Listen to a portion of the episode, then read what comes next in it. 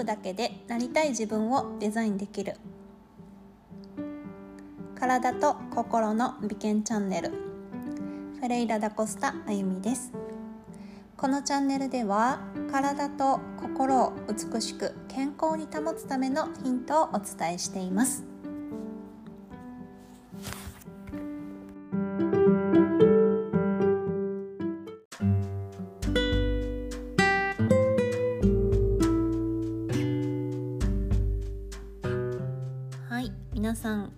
気でお過ごしでしょうか。今回も体質改善のダイエットについてお話をしていきます。前回はですね、えー、私の、えー、油の取り方ですね、まあ、フェレ流油の取り方ということでね簡単に説明をさせていただいたんですけれども、えー、今回はですね取らない方がいい油、まあ、悪い油ってどんな油っていうことをねお話ししていこうと思います。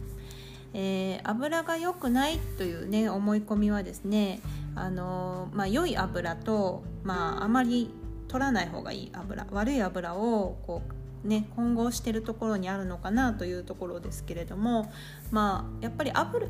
油によってはですね取らない方がいい油もあるんですね。でどんな油かというとですねあの酸化した油ですねで例えばですね天ぷらなどでですね、えっと、使い回して古く変色した油や、まあ、ちょっと古くなって嫌な匂いのあるする油であったりとかね賞味期限が切れている油なんかはもう酸化してしまっているので使わないようにねしてください。えー、まあ、長期間ねそういったものを取りすぎると、まあ、発がん性の危険もあるというね警告もされています、えー、皆さんどうでしょうか？揚げ物をする油を何回も何回も使ってないでしょうか？で油はですね、えっと、封を切った途端にその瞬間空気に触れた瞬間から酸化が始まって劣化していくんですね。で、えっと、また加熱をするとですねさらにこう劣化が進み酸化が進んでいくのでですね体にとっては良くない油に変わっていきますですから、えーとまあ、揚げ物油なんかは特にそうなんですけれども、まあ、何回かね使い回されてる方が多いんじゃないかと思いますし、えー、やっぱりねこうもったいないちょっとだけ揚げるんだったらもったいないなということでですね、えー、と使われてる方がほとんどだと思うんですね。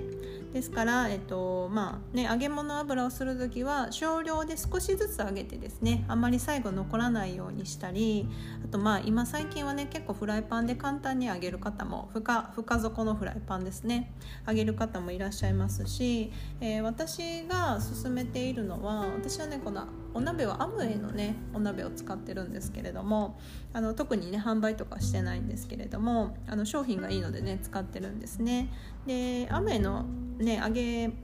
物をするこうパンがあるんですけど、まあ、あのお鍋があるんですけどね。それは蓋閉めながらね揚げ物できるのであの飛び散らないし臭くならないし早く火が通るっていうのでで少量の油でね揚げていけるのでそれを使ってるんですけどあの本当にこう、えっと、少量でねあのあすぐ上がっていくので結構ね便利です、まあ、そういったものを使ってですねなるべく残った油はもう使い切ってしまうという感じでね、まあ、炒め物とかにねささっと使ってしまってですね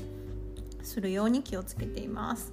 で大容量の油ってすごい安いんですけれども、まあ、開けた途端にですね、えっと、劣化が進んでいくのでね安いと思うんですね。多分揚げ油って、まあ、そんな特別なもの買わなかったら1本300円とかで1リットルとかで売ってますよね、まああいたものって本当使い捨てっていう感じでですね感覚で使ってもらう方が体にとってはいいですね。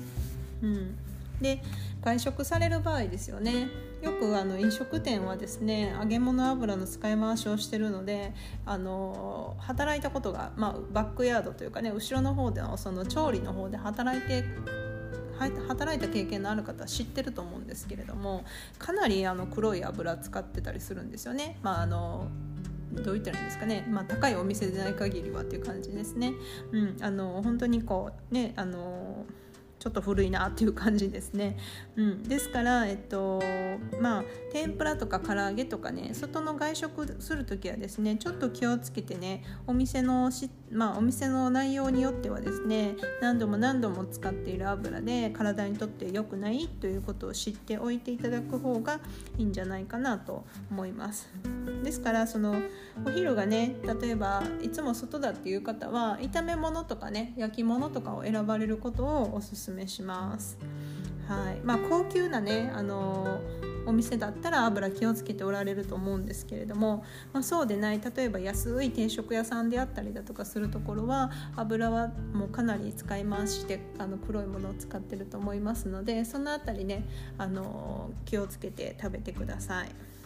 でえっとまあお家でですね揚げたものとかはじゃあどうなのっていうところなんですけれどもお家で揚げたものもですね油が新鮮だったらいいと思いますがまああのね油気をつけていただくのとまあそんなにね劣化は進んでいないと思うのでまあね多分お家で揚げたものをお昼に食べるぐらいだと思うんですねお弁当とかだとね。うん大丈夫だと思います。はい。であとですね取ってはいけない特にあの合成油脂ですよね。マーガリンとかショートニング、えー、前々回でもね取らないでくださいっていうお話をしたと思うんですけれどもこれはもうすでにねあの欧米とかではね使用禁止されてるんですね。うん、あのそう日本はねまだ大丈夫なところばっかしというかねほとんどそれを使ってるところも多いですし飲食店のケーキとかでもかなり使っておられるのであの植物性の油脂なんですよね。ですから、昔はねなんかこうもう本当に私たちが子供の時ってマーガリンは体にいいよっていうねなんかこう宣伝が多分あったと思うんですよねそれで多分あのぐらいの年代の人はあの植物性の油脂だから健康にいいと思ってマーガリン使ってる人が結構多いのであの大きな間違いなので気をつけてください。ね。まあ、それだったらまだバターの方がいいですからあの植物性の油脂はですね、えっと、トランス脂肪酸という、ね、物質があの作る時に生まれているのでまあ、これはですね自然界には存在しない油脂なので食べるプラスチックって実は私たちのこう栄養業界では言われててですね、まあ、不自然な食材ですから、まあ、取り続けるとね発がん性があるとかねアレルギー疾患の原因になるとかねいろいろ恐れがあると言われてリスクの高いものですので取らないように気をつけてくださいね。あとファーストフードのねあのフライドポテトなんかもこれあのねショートニングっていうねこうまあ、純度の、ね、高いあの固形の油脂にしているものを使ってるので、まあ、マーガリンから作ってるんですよねこのショートニングっていうのは。ですから、えっとまあ、フライドポテトですねファーストフードのフライドポテトもこういったものを使っているということは、えーまあ、知っておいてくださいね食べるなとは言わないですけれども意識としては持っておく必要があるかなということですね。うんそうですね。まあですからねあのあマーガリン使ってた知らなかったっていう方はですね是非もうゴミ箱にポイッと捨ててしまってですね今日からバターか、まあ、例えばそうですねえっと何がいいかな、まあ、ココナッツオイルとかでもいいと思いますし、えー、なくても食べれるんだったらバターなしでね、まあ、オリーブオイルでもいいんですけれどもそうですね。私は基本はパン食べる時は使わないので、えっとまあ、使う時もなありますね。バターですね。使う時はね、うん、ですから、まあ、取りすぎないように気をつけてバターを取るということをあの心がけてもらったらどうかと思います。ということで今回は取らない方がいい油についてお話をしました。はい。では次回はですねえっとそうですね。アルコールについてねお話をしていこうと思います。はい。では今日はここまでです。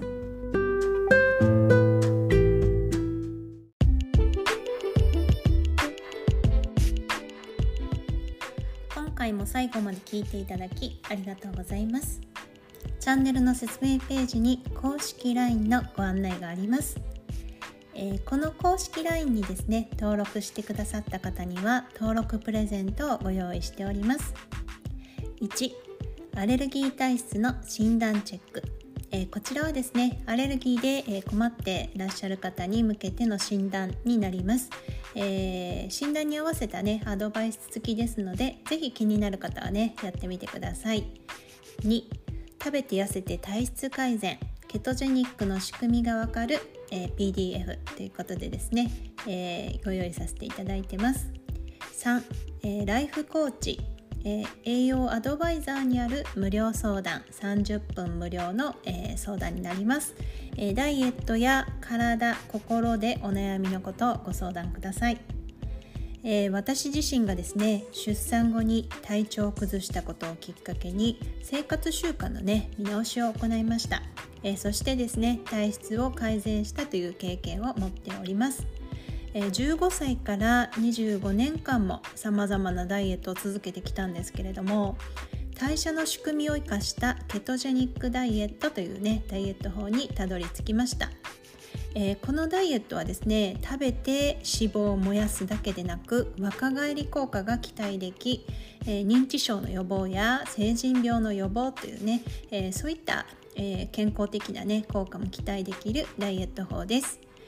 えいつまでも若々しく健康で美しくありたい方は是非このタイミングでね登録をしてみてください、えー、また私がどんな人間なのかを簡単に知ってもらえる会員プロフィールのリンクも貼ってます、えー、そちらもよかったらご覧ください。ではまた次の放送でお会いしましょう。